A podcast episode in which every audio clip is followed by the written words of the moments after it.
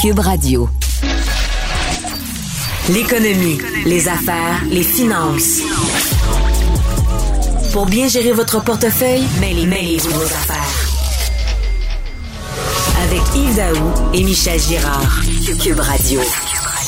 Bonjour tout le monde, j'espère que vous allez bien en ce week-end de Pâques. Je sais que bien des plusieurs Québécois ce week-end, ça va être difficile, ça va se faire sous le signe de la restriction en raison de la troisième vague.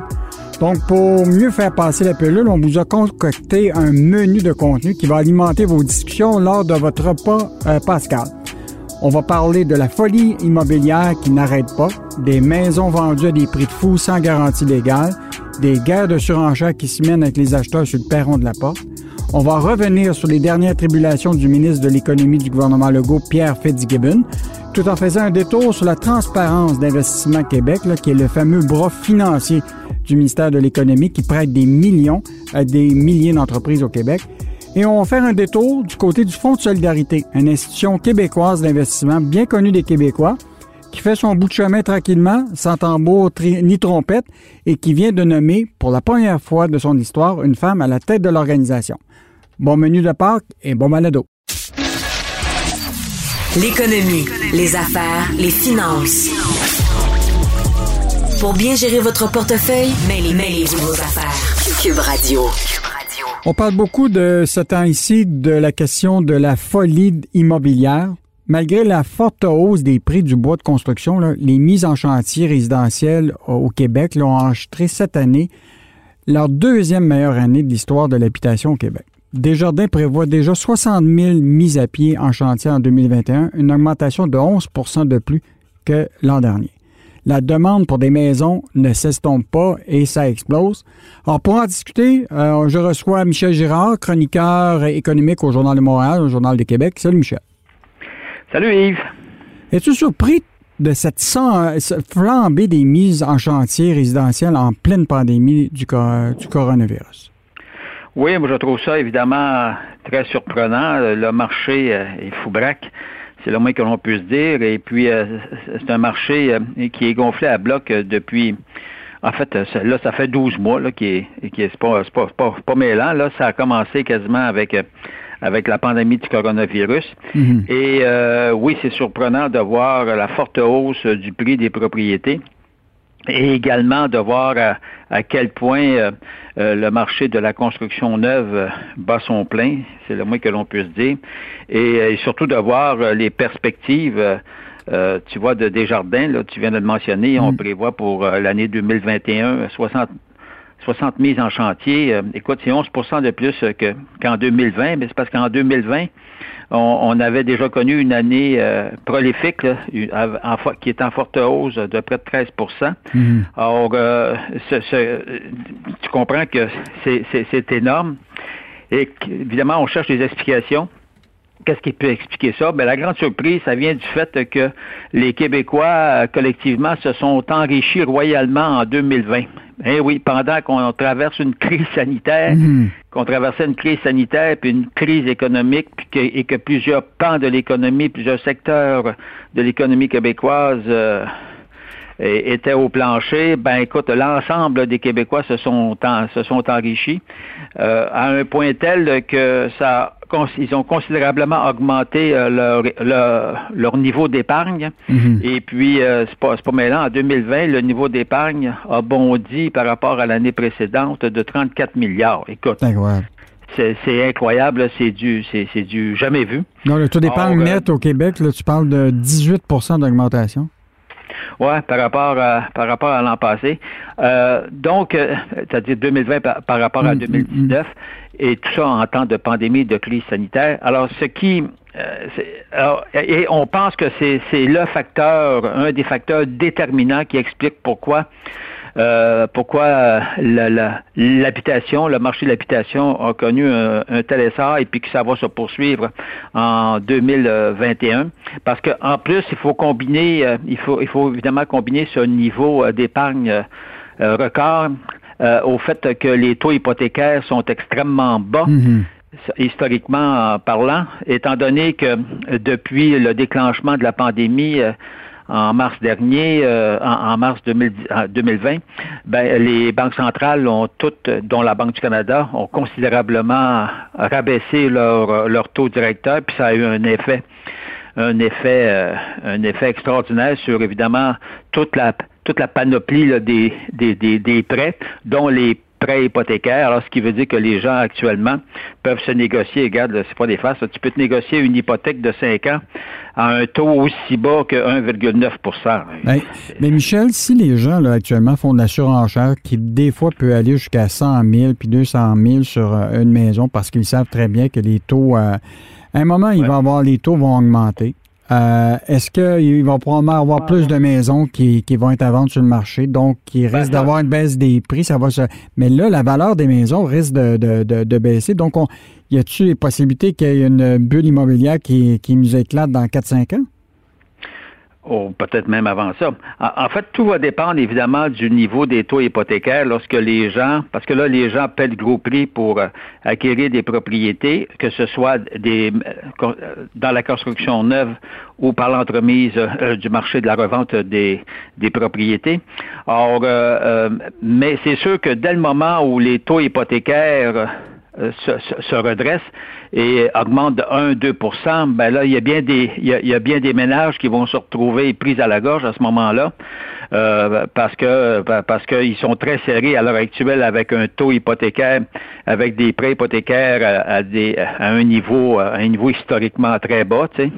Hmm. Euh, donc, ce qui veut dire que toute hausse de 1% c'est parce que le prix des maisons, c'est parce que le capital est énorme. Tu sais, si tu empruntes tu comprends-tu? Payer du 5% quand ton hypothèque est de 100 000, ça peut aller pour bien, bien des ménages, mais si si tu as contracté une hypothèque de 400 000 puis que ton, ton, ton taux hypothécaire grimpe quand tu renouvelles de deux, de deux points de pourcentage, mais c'est ça qui va faire la différence. Est-ce que tu hmm. peux continuer à le payer ou bien si tu n'es pas obligé de liquider ta maison sur le marché? En fait, c'est le risque que, que l'on court à cause de cette surenchère, de cette surenchère que l'on que l'on vit à l'heure actuelle. Et également aussi euh, la forte hausse euh, du prix euh, du prix des propriétés. Écoute, le prix de revente, le prix de revente, Yves, là, par rapport, on s'attend à ce qu'à 2021, le prix moyen au Québec de revente d'une maison là, passe à 450 000, mais c'est 39% de plus qu'en 2019. Là. Hmm. C'est 126 000 de plus pour la même propriété, que, euh, le prix moyen, qu'en 2019. Mais c'est fou. Imagine-toi, Michel, ça c'est un sujet qu'on va revenir à un moment. Imagine-toi les municipalités euh, qui vont envoyer des comptes de taxes et dans lequel, évidemment, il va y avoir des rentrées d'argent encore plus grandes parce que les valeurs des maisons vont être plus élevées. L'autre, les droits de mutation, qui en a, écoute, les villes vont vivre dans une certaine richesse là, au cours des prochaines années. Mais on revient sur ce sujet-là. Puis euh, dans l'émission, je vais te reparler encore, évidemment, euh, de la transparence de notre ministre de l'Économie, Pierre Fitzgibbon, qui vraiment s'est retrouvé dans l'eau chaude avec euh, le, reportage du, du bureau d'enquête. Donc, c'était Michel Gérard, chroniqueur au Journal du Moral, Journal de Québec. On se retrouve dans quelques minutes. Salut, Michel. Salut.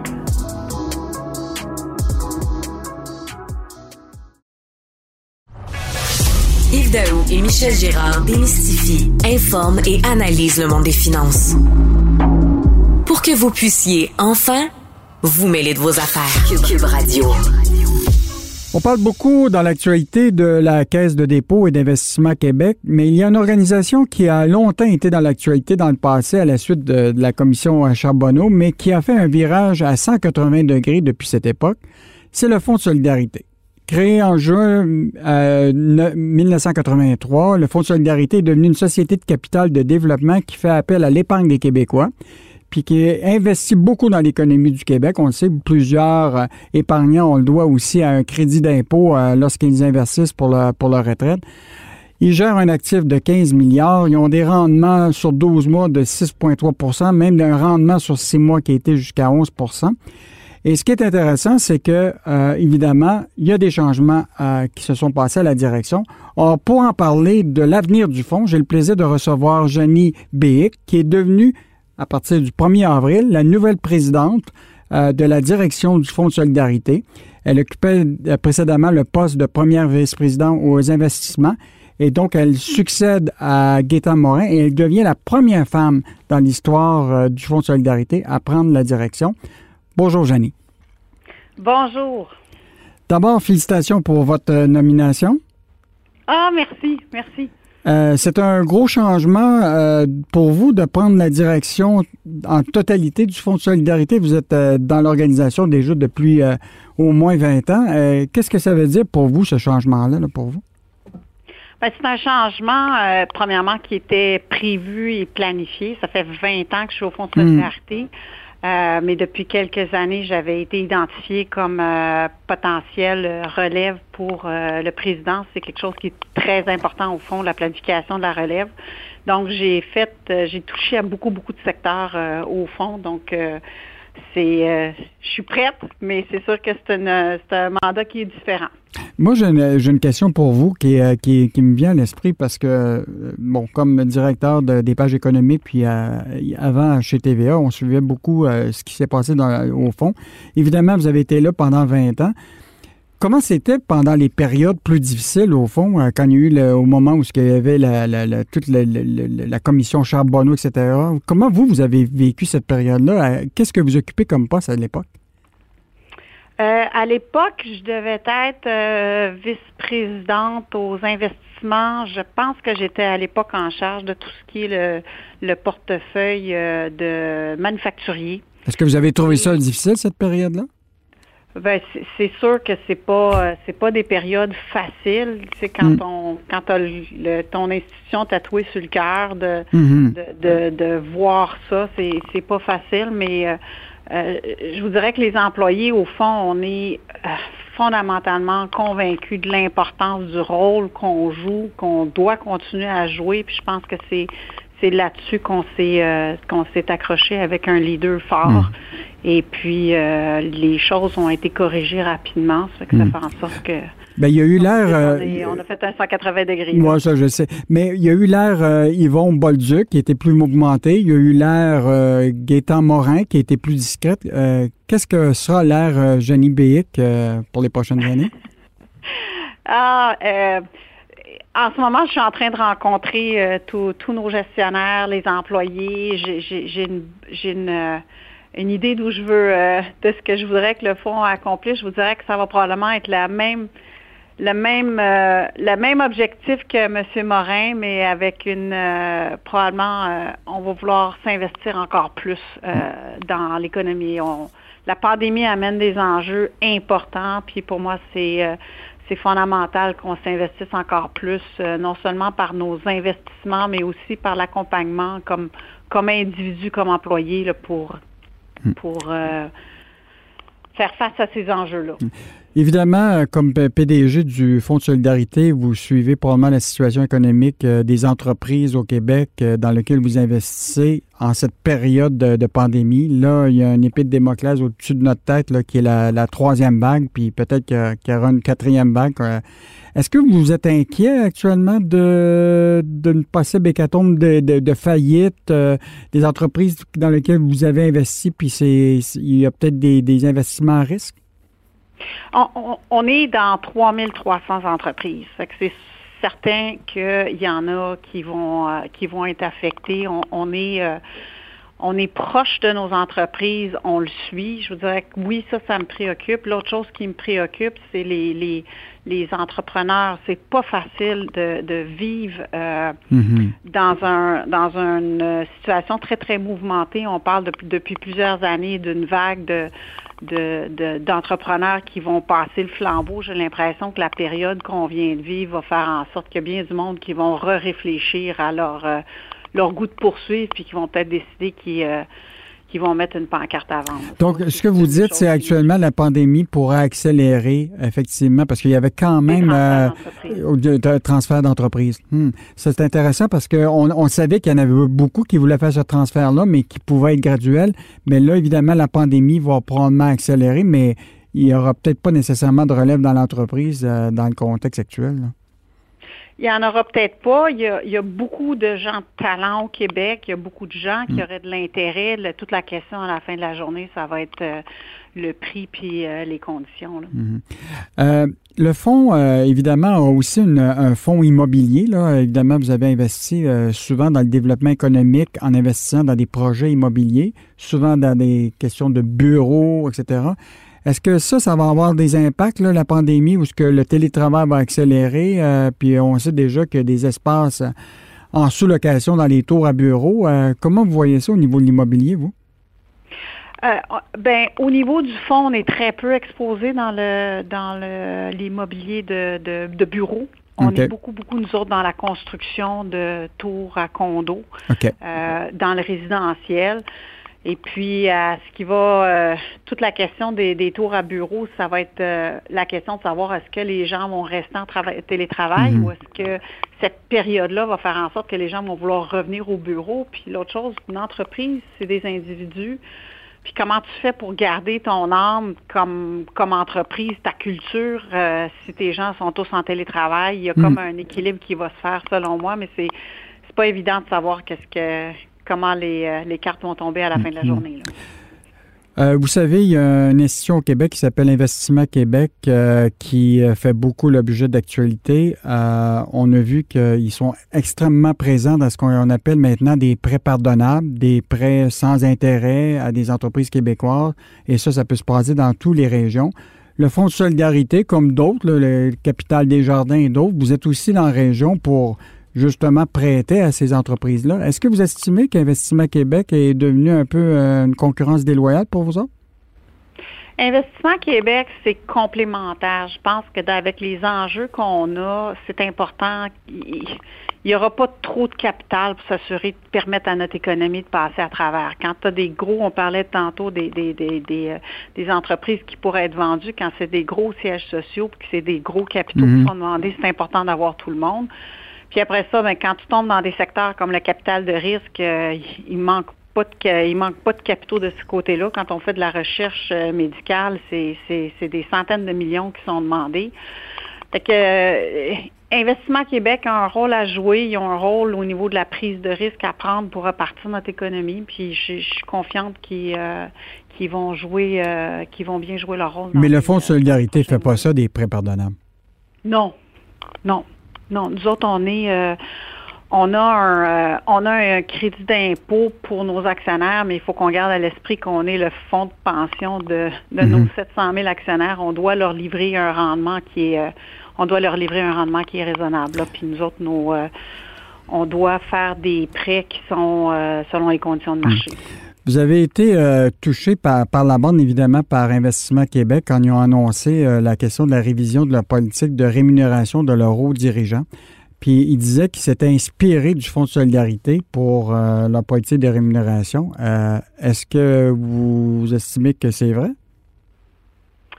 Ah, je, je connais pas la comment ils, leur la rémunération de leur haute direction, elle est composée. Nous autres, notre rémunération, euh, incluant mon salaire, est publique. En, il y a sept ans, le conseil d'administration du fonds a établi un cadre dans lequel la rémunération de, de tous les dirigeants au fond est déterminée. Puis ce cadre-là est suivi, puis il a été suivi également pour moi. Fait que mmh.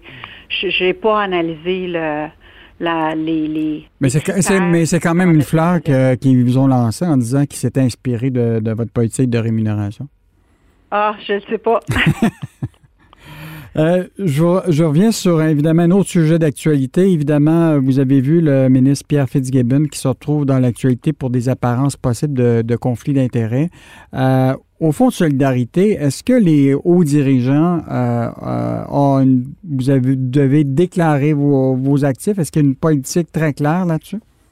Oui, il y a une politique très claire. On doit déclarer euh, les, les, investissements personnels que je pourrais avoir et s'il y a des personnes dans ma famille qui ont des liens, qui font, qui travaillent pour des entreprises pour les, avec lesquelles le fonds fait des affaires. Mhm. Euh, on a un code, puis on a toutes sortes de choses sur lesquelles on doit divulguer sur une base euh, annuelle, puis on a de la formation sur euh, l'éthique sur une base régulière. Mhm. En terminant, je vais vous poser une question qui est évidemment peut-être facile et difficile pour vous, là, mais on sait que, bon, on est très intéressé par un stade de baseball à, Montréal. déjà, bon, il y a des sondages qui circulent à l'effet que la majorité des Québécois ne souhaitent pas que l'État euh, arrive avec un aide publique pour un, stade. Est-ce que le Fonds de solidarité serait prêt à risquer de l'argent de vos épargnants pour euh, financer un stade de baseball? Ah, c'est difficile pour moi de, de, commenter là-dessus. Tout, tout, est une question dans, dans des projets comme ça de ce que ça va rapporter à notre économie, de ce que ça va rapporter à nos actionnaire. À la fin de la journée, ça va ça va être quoi la différence que ça va faire. Là? C'est, euh, Est-ce que vous êtes en discussion avec euh, le groupe Braffman? Non. Pas du tout? Non. Ah, parfait. Non. Je pense pas que le projet est assez avancé. Euh, pour, pour, pour arriver à quelque chose à court terme? J'ai l'impression que j'ai, c'est qu'en ce moment, ils sont plus en discussion avec euh, hmm. avec le gouvernement, mais je suis pas à même de je suis pas à même de commenter ce dossier-là, honnêtement. Bon, ben, j'étais très content de vous parler. ce que je souhaite, c'est qu'on se reparle en avril l'année prochaine, après votre première année euh, à la tête euh, de la direction du Fonds de solidarité et comme étant la première femme de, de l'histoire. Donc, c'était Jenny Bick, qui est PDG du Fonds de solidarité et la première femme dans l'histoire euh, du Fonds de solidarité à prendre la direction de l'institution. Merci beaucoup. Merci beaucoup. Au Bonne revoir. journée. De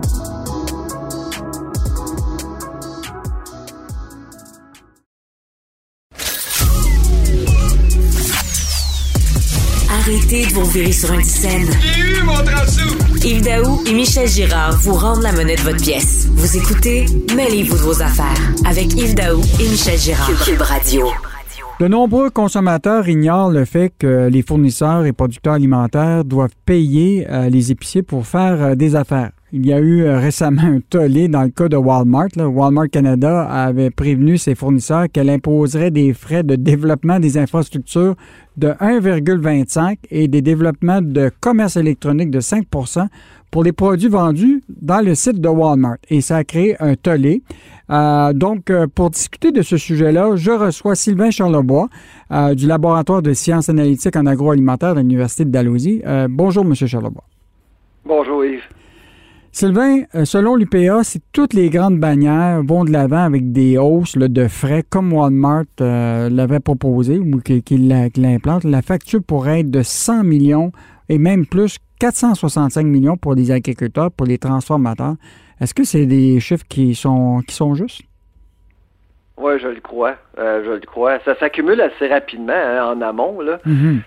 C'est la face cachée de l'industrie que personne ne voit. Euh, les consommateurs vont visiter l'épicerie, bon, on achète euh, ce qui ce qui se présente sur les tablettes et tout ça, mais en arrière de tout ça, il y a des transactions. les détaillants négocient avec les, transformateurs, mm-hmm. et puis depuis quelques années, il y a, vraiment de l'abus.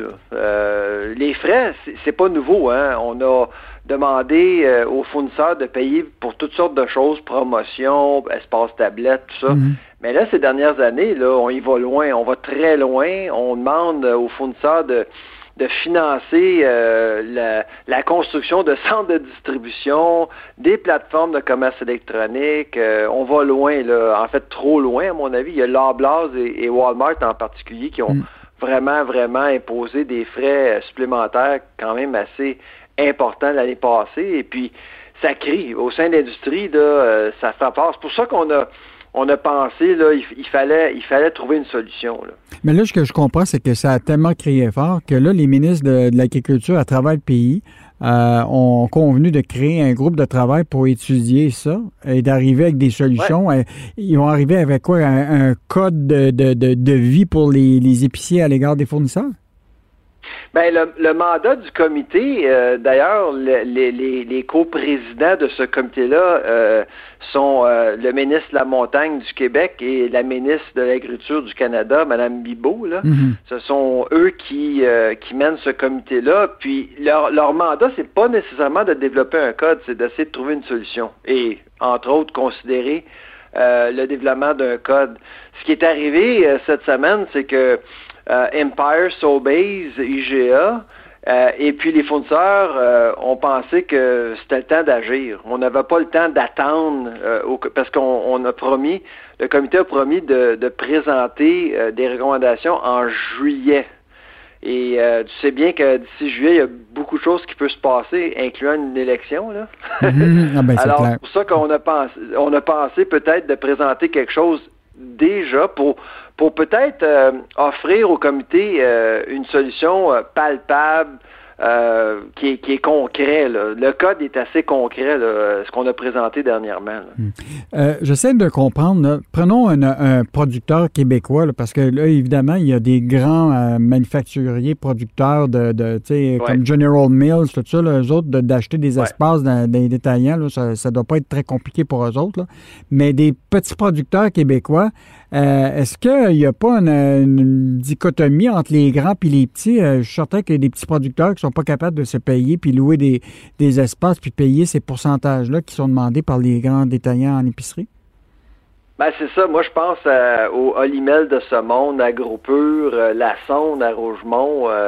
Euh, ce sont toutes de belles entreprises québécoises euh, qui euh, ont subi les contre-coups de ces frais-là. mhm. Eux, ils n'ont pas les moyens de, crier. Là. Évidemment, c'est des, associations qui, qui le font mhm. à, leur place. Mais on parle, si on, discute avec ces transformateurs-là, ils vont, ils vont, ils vont vous le dire. Là, c'est, ça, c'est plus tenable. C'est très, très difficile. D'ailleurs, c'est rendu extrêmement difficile de justifier euh, des expansions, euh, la construction de nouvelles usines, parce que les banques regardent les marges puis ils se disent ben c'est pas viable. Alors les marges ont diminué beaucoup. D'ailleurs, Loblaws vient d'annoncer récemment qu'ils veulent vendre leur filière de transformation avec euh, Weston Bakeries. C'est pas c'est pas une coïncidence. Mm-hmm. les marges sont extrêmement minces. Là. Alors c'est pour ça qu'il faut protéger notre transformation. Puis le code, c'est est-ce que le code va fonctionner? Je ne sais pas, euh, hmm. mais il faut trouver une solution. Puis, ben, en fait, ça, c'en est une. Hmm. Mais si tu te mets dans la peau du consommateur, parce que jusqu'à date, bon, tu annonces euh, évidemment, toi, dans tes rapports, la question de l'augmentation du prix des aliments puis des légumes, etc. Est-ce que jusqu'à présent, cette, facture-là qui est envoyée aux producteurs, euh, est-ce que ça s'est reflété dans les prix ou pour le moment, les manufacturiers et producteurs, eux autres, assument cette perte-là puis diminuent leur, euh, leur profit?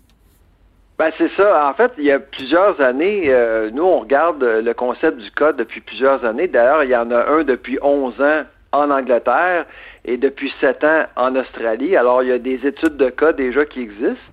Et puis, nous, on s'est posé la question, est-ce qu'un code va augmenter les prix? Est-ce que les consommateurs en bout de ligne vont écoper? Hmm. Et puis, euh, en fait, en, comparant euh, les prix en Angleterre et en Australie, on s'est rendu compte que c'est au Canada où le taux d'inflation alimentaire a été le plus élevé durant les dix dernières années.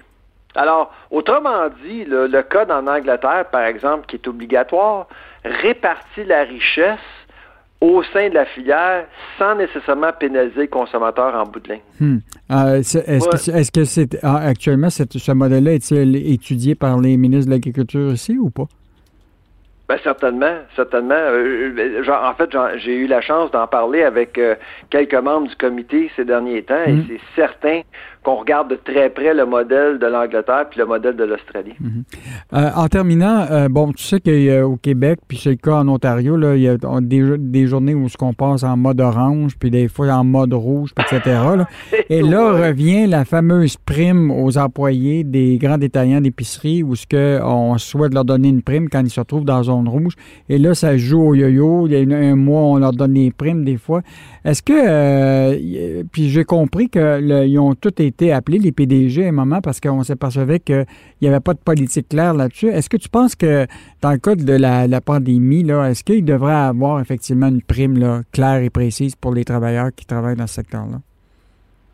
Bien, c'est pas seulement qu'une prime durant une pandémie, c'est, moi je pense à l'après-pandémie. Ces gens-là gagnent pas suffisamment. Mm-hmm. Euh, on veut on veut permettre à, cette industrie-là d'être attrayant pour euh, les gens. Euh, le HIC, par exemple, avec des marges de 1-1,5% on ne peut pas augmenter trop les salaires. Il faudrait peut-être penser à diminuer le nombre d'employés, mais s'assurer que ces employés euh, euh, soient bien rémunérés. Alors, on parle d'un changement de modèle d'affaires complètement. Là. Donc, robotisation, utilisation d'intelligence artificielle, tout ça. On le voit d'ailleurs en Europe de plus en plus. Là. Mm. Il y a beaucoup de thématisation au détail même. Et j'ai l'impression que si on veut rémunérer les gens euh, au détail en alimentation, qui travaillent très, très, très fort et qui prennent des risques, il va penser à ces choses-là. Ben moi, comme consommateur, j'ai l'impression que quand maintenant je vais dans une épicerie, je travaille plus que les gens qui sont là. J'emballe. J'emballe. Je, c'est moi qui passe, qui scanne mes affaires euh, pour voir mes prix. Euh, c'est moi qui apporte, rapporte mes bouteilles et qui les dépose. Euh, dans le fond, le consommateur, le consommateur, il travaille plus que l'employé actuellement. ça, c'est vrai, ça, parce que c'est sûr qu'avec les libres caisses, tout ça, puis euh, bon, on se demande, euh, bon, est-ce que je devrais être payé comme consommateur pour faire tout le travail que quelqu'un d'autre faisait auparavant? C'est vrai, mais c'est sûr que euh, moi, je pense à Amazon Go, où ce qu'on rentre dans mm-hmm. un espace et puis on prend ce qu'on veut puis on part. Mm-hmm. Il y a beaucoup de gens, on sauve du temps. La, pire chose, mm. c'est d'attendre pour payer pour sa bouffe. Ça, c'est la pire chose puis il va falloir penser à l'expérience en mm-hmm. bout de ligne. Est-ce que tu sais que s'il y en a des détaillants, je sais que Couchetard a déjà annoncé qu'il peut-être expérimente l'idée sans caisse, euh, sans caissier. Euh, est-ce que dans le domaine des détaillants, les low de ce monde, euh, métro, tout ça, l'idée de du, du sans, sans, caissier, tout ça, est-ce que, un peu comme Amazon Go, est-ce qu'il y a des expérimentations déjà faites ou pas? Ah ben oui, Absolument. toutes les, euh, épiciers y pensent. D'ailleurs, Sobeys a un projet pilote en Ontario où on donne aux consommateurs un panier d'épicerie électronique et dès qu'on met quelque chose dans, le panier, euh, en fait, euh, on accumule, on calcule le montant dû et on, tout ce qu'on a à faire, c'est d'insérer la carte de crédit. On peut aller au panier, on peut aller à notre voiture avec le panier sans parler avec personne. Donc, c'est un Amazon Go, mais sur mesure pour les gens qui veulent se promener dans l'épicerie. En concluant, euh, Sylvain, moi, je suis certain que si on va avec euh, cette espèce de panier électrique-là, j'amène pas mes enfants parce qu'ils vont mettre toutes euh, les choses qu'ils veulent dans le panier, puis ça va me coûter les yeux de la tête. Ça risque de te coûter cher, Très cher. effectivement. hey, joyeuse Pâques à toi. C'était Sylvain Charlebois, qui est directeur du laboratoire analytique en agroalimentaire à l'Université de Dalhousie à Halifax. bon, bonne Pâques. Joyeuse Pâques. Bye-bye. Au revoir.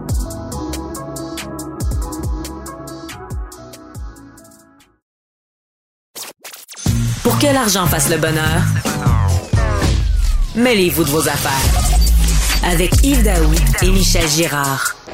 On apprend dans le journal euh, récemment que euh, on a demandé à Investissement Québec, le bras financier du ministère de l'Économie, de nous dévoiler le nom des entreprises dans lesquelles elle investit avec ses fonds propres. Et euh, à partir de cette demande-là, sur les 1000 entreprises ou les 1450 interventions financières qui le font, ils nous ont dévoilé uniquement 83 entreprises. Alors, pour discuter de cette demande-là qui a été faite euh, par un journaliste qui s'appelle Sylvain Larocque au Journal de Montréal, euh, on va évidemment discuter de cette demande-là. Donc, salut Sylvain. Salut Yves. Évidemment, Investissement Québec a été beaucoup dans l'actualité, comme, tu sais. Euh, tu as fait cette demande-là à partir de la loi sur l'accès aux documents des organismes publics. Explique donc ta démarche, mais aussi explique-nous pourquoi il refuse de dévoiler euh, les entreprises dans lesquelles il concentre des prêts. Oui, ben euh, moi je suis l'aide publique euh, aux entreprises depuis plusieurs années. Je trouve ça important parce que c'est des fonds publics justement. Et en principe, les entreprises ne devraient pas avoir besoin de, de l'aide des gouvernements pour faire leurs affaires. et donc, évidemment, il y en a beaucoup d'aides publiques aux entreprises au Québec et ça vient beaucoup du ministère de l'Économie et ça vient aussi d'Investissement Québec. Et dans le cas du ministère de l'Économie, qui est quand même le plus gros pourvoyeur là, de, subventions et de, prêts aux entreprises, c'est relativement simple parce qu'à chaque mois, avec un certain délai, mais à chaque mois, on a la liste des entreprises, combien elles ont reçu du ministère et il y a comme une divulgation qui est faite euh, publiquement. Mais là, je me disais, quand même, Investissement Québec, c'est gros. Mhm. Euh, c'est un, plus, c'est plus de 1 milliard d'aides aux entreprises à chaque année. Et je me disais, ouais, est-ce qu'on sait vraiment à qui cet argent-là va? Et là, j'ai regardé leur rapport annuel. Tu vois peut-être une dizaine d'entreprises qui sont nommées, ça, là, tu sais, les, belles annonces qu'ils aiment faire et tout ça, mhm. l'énergie verte, ces affaires-là. Mais, tu sais, on est loin d'avoir la liste des 1500. Fait que là, je dis, ben, je vais faire euh, tout bonnement une demande d'accès à l'information et puis je vais voir ce qu'ils vont me répondre. Et là, ils m'ont envoyé une liste de 83 entreprises. Ça a l'air bien, 83 entreprises.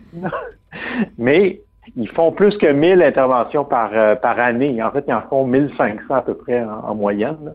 Fait que je te dis qu'il y en a un méchant paquet qu'on ne sait pas. Euh, c'est quoi leur explication à Investissement Québec pour ne pas dévoiler euh, la totalité des, des, interventions? Ben, ils disent que c'est toujours comme ça qu'ils ont procédé, qu'il y a donc des raisons historiques. et ils disent, c'est pas qu'on veut manquer de transparence, c'est qu'on veut respecter les relations avec nos clients. Euh, et donc, dans le fond, c'est comme si c'était des clients qui disaient Investissement Québec, on ne veut pas être nommé, on ne veut pas être associé à vous publiquement et on préférait ne pas être nommé. Et Investissement Québec, tout bonnement, accepte euh, cette demande-là. Hmm. Et moi, je trouve que c'est un peu court parce que, euh, je veux dire, c'est quand même des fonds publics. Si l'entreprise a besoin de l'aide d'Investissement Québec est quand même une entité publique, euh, ben, je veux dire, ils devraient accepter que ce soit rendu public, justement. Mm. Sinon, ils peuvent toujours aller dans une banque commerciale et si leur projet se qualifie, ils vont pouvoir aller à la Banque royale puis euh, que ça reste secret. Effectivement, si c'est... Si, si, non, évidemment, si c'est un projet qui est risqué puis on souhaite l'argent public, ben il faut de la transparence. Si tu, tu considères que ton projet est risqué, mais que tu ne veux pas dévoiler euh, le dossier lui-même, ben à ce moment-là, tu vas vers une banque ou d'autres capitales de risque. Euh, qui permettront la confidentialité, mais dans le cas d'Investissement Québec, euh, rappelle-nous, l'Investissement Québec, là, c'est combien de milliards il gère? Puis évidemment, il y a toujours cette confusion-là entre les fonds propres et le Fonds de développement économique qui relève du ministère du Développement économique, mais qui est mandate Investissement Québec pour euh, le gérer. Explique-nous ces deux éléments-là. Oui.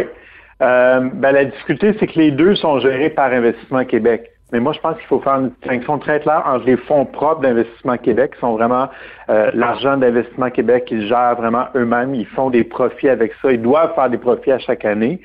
Ça, c'est vraiment l'argent qui est géré au sein de la société, de la société d'État Investissement Québec.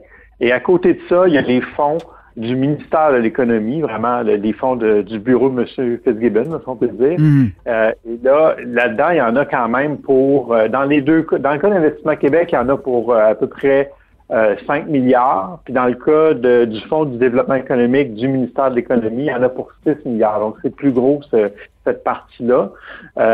et donc, c'est ça, je veux dire. Mais les deux sont gérés par Investissement Québec et souvent, les entreprises vont dire qu'elles ont reçu l'aide d'Investissement Québec alors que dans les faits, elles ont reçu euh, l'aide du, ministère de l'Économie. Mais ça paraît mieux de dire que tu as reçu de l'aide d'Investissement Québec que de l'aide du ministère de l'Économie parce que sinon, ça, paraît que ça peut donner l'impression, que tu vis au crochet du gouvernement. Mais, euh, mais moi, c'est pour ça que je me dis, à un moment donné, ça reste de l'argent public dans les deux cas, que ce soit le, Fonds de développement économique ou directement Investissement Québec. Je pense que ça devrait être les mêmes règles de divulgation qui devraient s'appliquer aux deux parce que c'est des fonds publics dans les deux cas. Et on ne peut pas dire que c'est qu'on demande la lune quand on demande de, divulguer le nom des entreprises. La Caisse de dépôt, à chaque année, depuis toujours, ils font la liste de tous tous les prêts qu'ils accordent, tous les investissements qu'ils ont. Euh, le fonds STQ fait la même chose. Euh, donc, tu sais, c'est pas, on n'invente rien, là.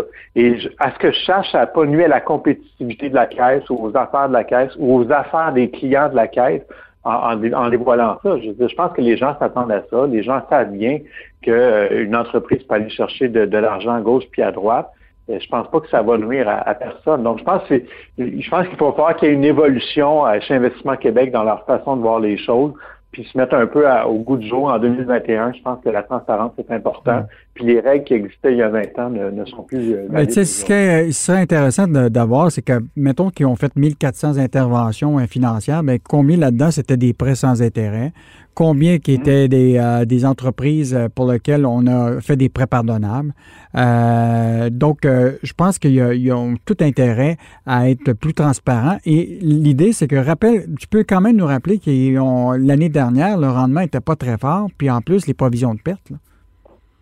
Oui, le rendement de. Ben, en fait, l'année passée, Investissement Québec a eu une perte de près de 200 millions de dollars. C'était beaucoup lié à la pandémie parce que malheureusement pour eux, la fin d'année financière, c'est le 31 mars. Et euh, c'est justement à ce moment-là que les marchés avaient, euh, avaient planté deux semaines plus tôt.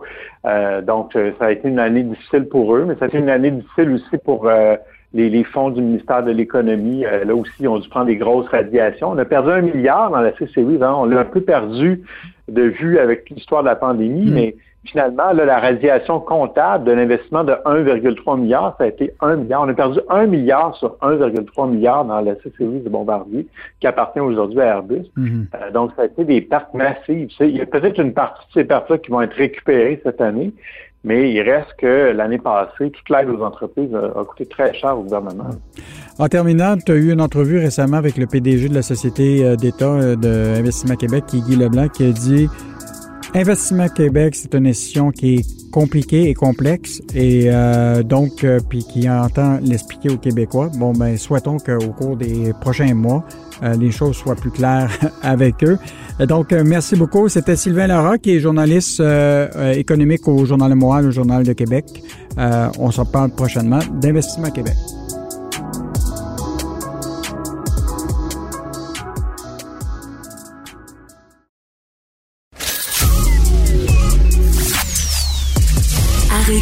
Virer sur une scène.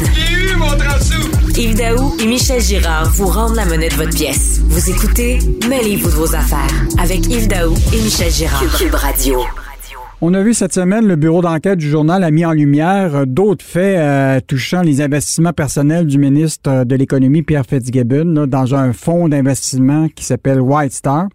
Et euh, tout à coup, on a vu une nouvelle photo embarrassante euh, où on voit le Pierre Fitzgibbon avec le premier ministre Legault à Paris en janvier 2019, avec le cofondateur de ce fonds, dans lequel euh, Fitzgibbon ou Pierre Fitzgibbon a des intérêts, en plus un fonds qui est géré dans un paradis fiscal et dans lequel, justement, euh, le premier ministre Legault n'est même pas au courant que son ministre de l'Économie est actionnaire. Alors, pour en discuter, je reprends la parole avec notre chroniqueur préféré, euh, Michel Gérard, chroniqueur au Journal de Montréal, Journal de Québec. Salut, Michel. Alors, bonjour, Yves. Dans ta chronique, évidemment, tu poses la, vraie question, puis je ne sais pas si tu as la réponse. Est-ce que le Québec est chanceux d'avoir un homme de la compétence de Pierre Fitzgibbon au gouvernement du Québec? Ben oui, alors j'ai posé cette question-là, c'est parce que c'est, François Legault euh, lui-même, le premier ministre, qui euh, nous a dit lors d'une conférence de presse euh, en décembre dernier, lorsqu'il s'est porté à la défense, encore une fois, là, de son Pierre, de son ministre de l'économie, qui se faisait varloper par la commissaire à l'éthique euh, de, de, de l'Assemblée nationale. Alors, euh, ben oui, c'est lui qui disait qu'on était chanceux d'avoir euh, d'avoir Pierre, Pierre Fitzgibbon comme ministre mm.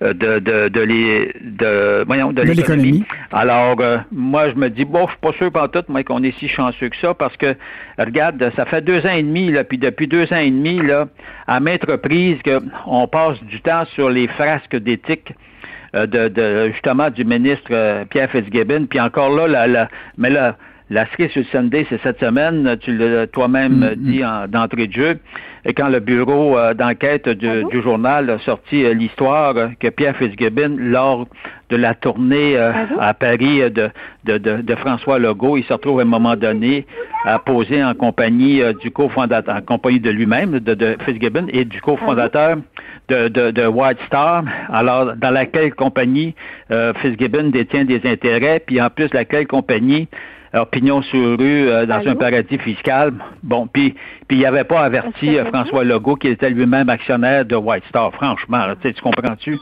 Alors, mais encore là, on l'a vu, on l'a vu, on l'a vu hier. François Legault, il s'entête à, à défendre son ministre, son bon, son, son bon gars, là, Pierre Fitzgibbon. Mais le problème, c'est que on est en politique, hein. Mhm. Alors, euh, et euh, puis à un moment donné, il me semble que, que ça suffit. Alors moi, je suis totalement d'accord avec euh, le député Vincent Marissal. Marissal, oui.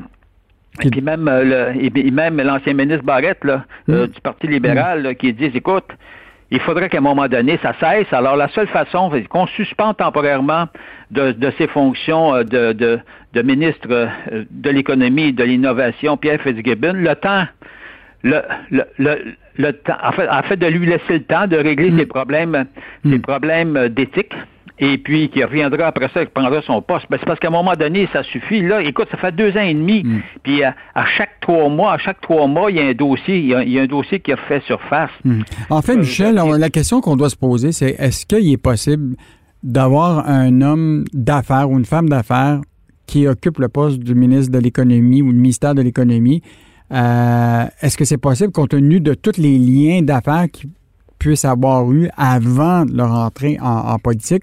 Mais il y a quand même des règles. Hein? Tout le monde les connaissait, les règles. Avant ben de rentrer en politique, euh, tu, tu, tu, tu, mets tes, tes, avoirs, tes actifs dans une fiducie euh, de, sans droit de regard, puis tu vends ce que tu, tu, tu, dois vendre, puis à partir de là, ben, c'est un service ben public que tu as tu ne te mêles plus de, de, de tes affaires personnelles. Alors, euh, écoute, ça fait quatre fois qu'il se fait qu'il se fait accrocher euh, par, par la commissaire à l'éthique.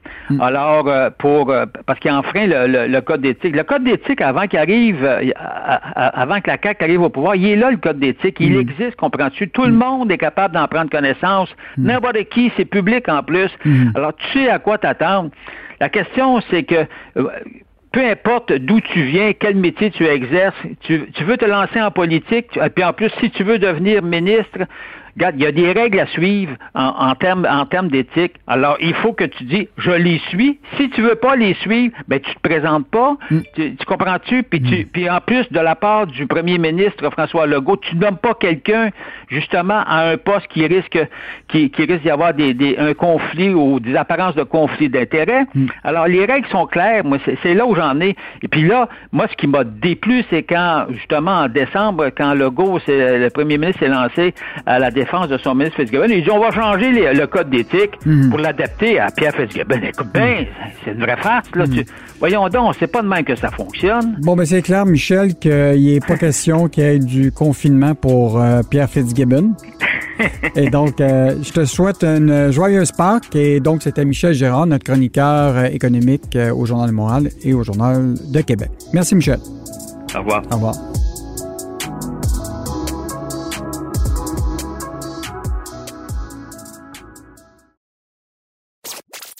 Pour que l'argent fasse le bonheur, mêlez-vous de vos affaires. Avec Yves Daoui et Michel Girard. Dans une entrevue qu'on vient de faire avec euh, Michel Girard, on a parlé de toute la question de la hausse extraordinaire de la mise en chantier des, maisons.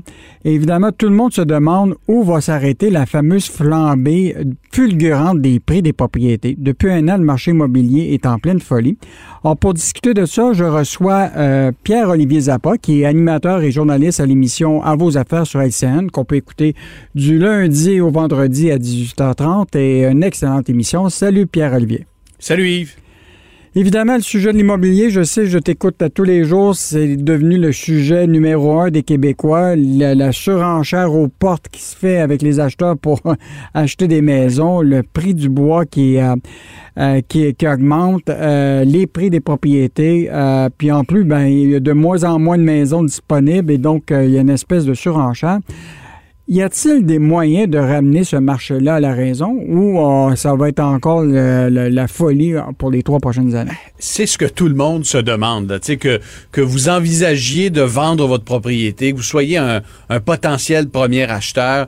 Il euh, y a des milliers de Québécois qui se grattent la tête et qui se disent est-ce que ce marché-là va continuer euh, d'être poussé à la hausse ou encore est-ce qu'il y a des moyens justement de faire baisser cette fièvre immobilière? C'est la question que je me suis posée dans dans la chronique, évidemment, il n'y a aucune solution parfaite.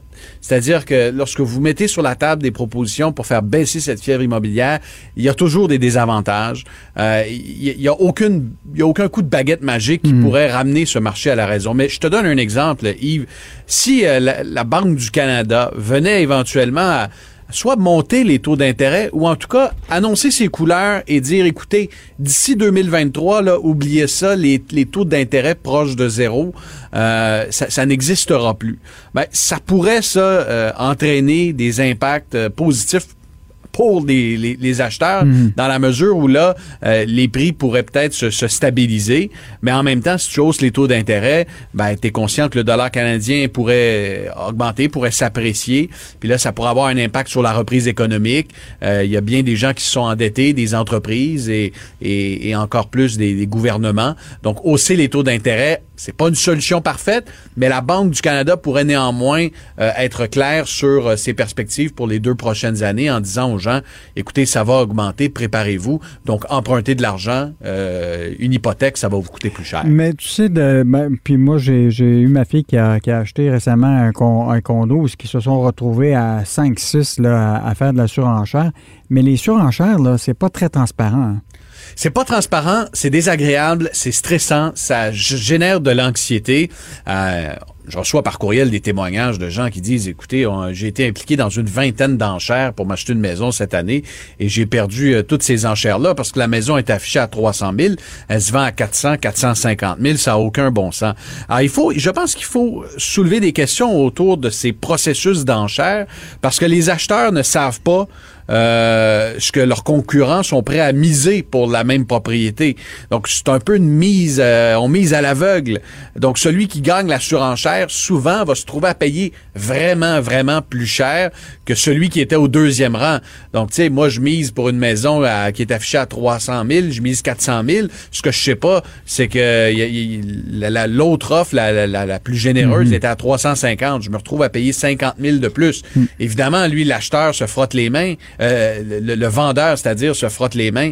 Mais je pense qu'en ayant un processus plus transparent où tout le monde est au courant des offres euh, sur la table, ça permettrait de limiter dans une certaine mesure la spéculation et euh, la montée en flèche des, du, prix des propriétés hmm. à laquelle on assiste partout au Québec en ce moment. Pierre-Olivier, on a vu récemment dans les reportages du Journal de Montréal puis le Journal de Québec, il y avait ces espèces de vautours là, qui regardaient les avis de décès, puis quand ils voyaient que quelqu'un avait décédé dans une maison, il allait cogner à la porte, puis il disait On est prêt à acheter en, argent comptant votre maison.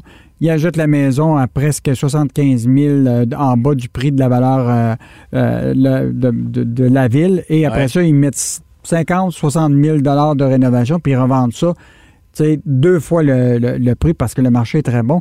Est-ce que justement ta, taxe anti-spéculation que tu, auquel tu références, qu'il y ait une taxe qui serait sur le capital, capital pour ceux qui justement euh, font euh, justement de la euh, ça pourrait marcher ou pas? Ben, à mon avis, euh, parce que l'idée est revenue dans un, peu euh, à l'ordre du jour avec les gouvernements qui cherchent des sources de revenus, avec le marché immobilier en folie. Est-ce qu'il faut taxer le gain en capital que tu réalises lorsque tu vends ta, ta résidence euh, principale? Aujourd'hui, au Canada, ceux qui ont une, une, résidence principale, lorsque vous la vendez, on ne taxe pas le gain que vous faites. Vous achetez la maison 100 000, vous la revendez 200 hmm. 000 dix ans plus tard, le 100 000 que vous avez, il va directement dans dans vos poches. Ben, il y aurait peut-être une moyen d'introduire une taxe sur ce gain en capital sans pénaliser les familles, les citoyens qui achètent euh, une maison qui constitue leur principal actif. Donc, si tu dis, je vais taxer le gain en capital si tu revends ta maison à l'intérieur de cinq ans. Ça, ça permettrait de limiter la spéculation euh, des investisseurs qui achètent des maisons qui ne l'habitent jamais, qui parfois ne, ne mettent pas un sou de rénovation, un an plus tard vont la revendre et, et vont être exonérés parce que ils vont la mettre, ils vont l'afficher comme résidence principale pendant un an. Donc, en ayant ce, ce mécanisme-là, une taxe anti-spéculation, où le régulateur dit, regardez, si vous vendez votre maison euh, un an après l'avoir acheté, vous allez avoir tel taux de taxation. À trois ans, ben ça va être un autre taux. Et là, à partir de cinq ans et plus, euh, vous ne serez pas, euh, vous n'aurez pas à, payer de taxes sur le gain en capital que vous réalisez en vendant la maison. Ça pourrait, dans une certaine mesure, mm. freiner l'ardeur des spéculateurs en ce mm. moment qui s'arrachent, entre autres, les chalets, Yves. Mm. Euh, je veux dire, il y, a des, y a des chalets qui se vendent à des prix de fou parce que les gens, en ce moment, spéculent beaucoup et font des flips, comme on dit. On dit qu'il n'y a pas beaucoup de maisons disponibles, puis c'est pour ça que souvent, là, il y a des, une, surenchère parce que, évidemment, on est dans un contexte de, de, marché d'acheteurs. Euh, mais toute l'idée de construction neuve, là, j'en, j'en, j'en parlais avec Michel Gérard, les mises en chantier, là, écoute, ça va être historique là, au Québec. Mais est-ce que euh, l'industrie et, les villes sont prêtes à, justement faire face à, cette, vague-là qui s'en vient de construction neuve? Ben, c'est la question qu'on est en droit de se poser parce que les promoteurs immobiliers sont, en ce moment sont extrêmement ambitieux, voient que la, pandémie a ralenti certaines mises en chantier, donc il va falloir rattraper le retard perdu parce que les étudiants vont revenir dans les centres urbains, parce que l'immigration euh, va, va s'accélérer pour euh, récupérer euh, ce qu'on a perdu. Donc, on va avoir besoin de logements. la question qui se pose, où va-t-on construire ces logements? Et dans quelle mesure les municipalités, les villes vont être accommodante envers ceux qui vont les construire. Parce qu'au cours des dernières années, il y a plusieurs villes au Québec qui souvent, de façon légitime, euh, de façon pertinente, ont ajouté des règlements euh, pour euh, encadrer la construction de tours à condos, de résidences, de semi-détachés. Mais ces règles-là, ces règles supplémentaires sont devenues un fardeau et il y a des promoteurs immobiliers qui ont bloqué, qui ont stoppé de nombreux projets, soit en attendant de voir à quoi la réglementation va ressembler ou qui ont carrément été découragés par les embûches. Donc, je pense que les élus doivent être sensibles au fait que en ce moment le gros problème du marché puis de l'accès de l'accès à la propriété, c'est l'abordabilité.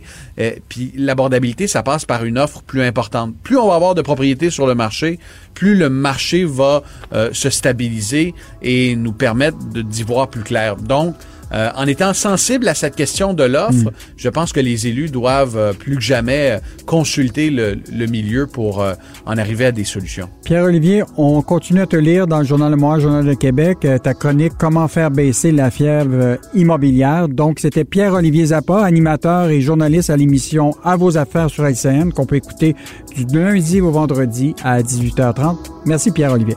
Il n'y a pas de quoi, Yves. Au revoir.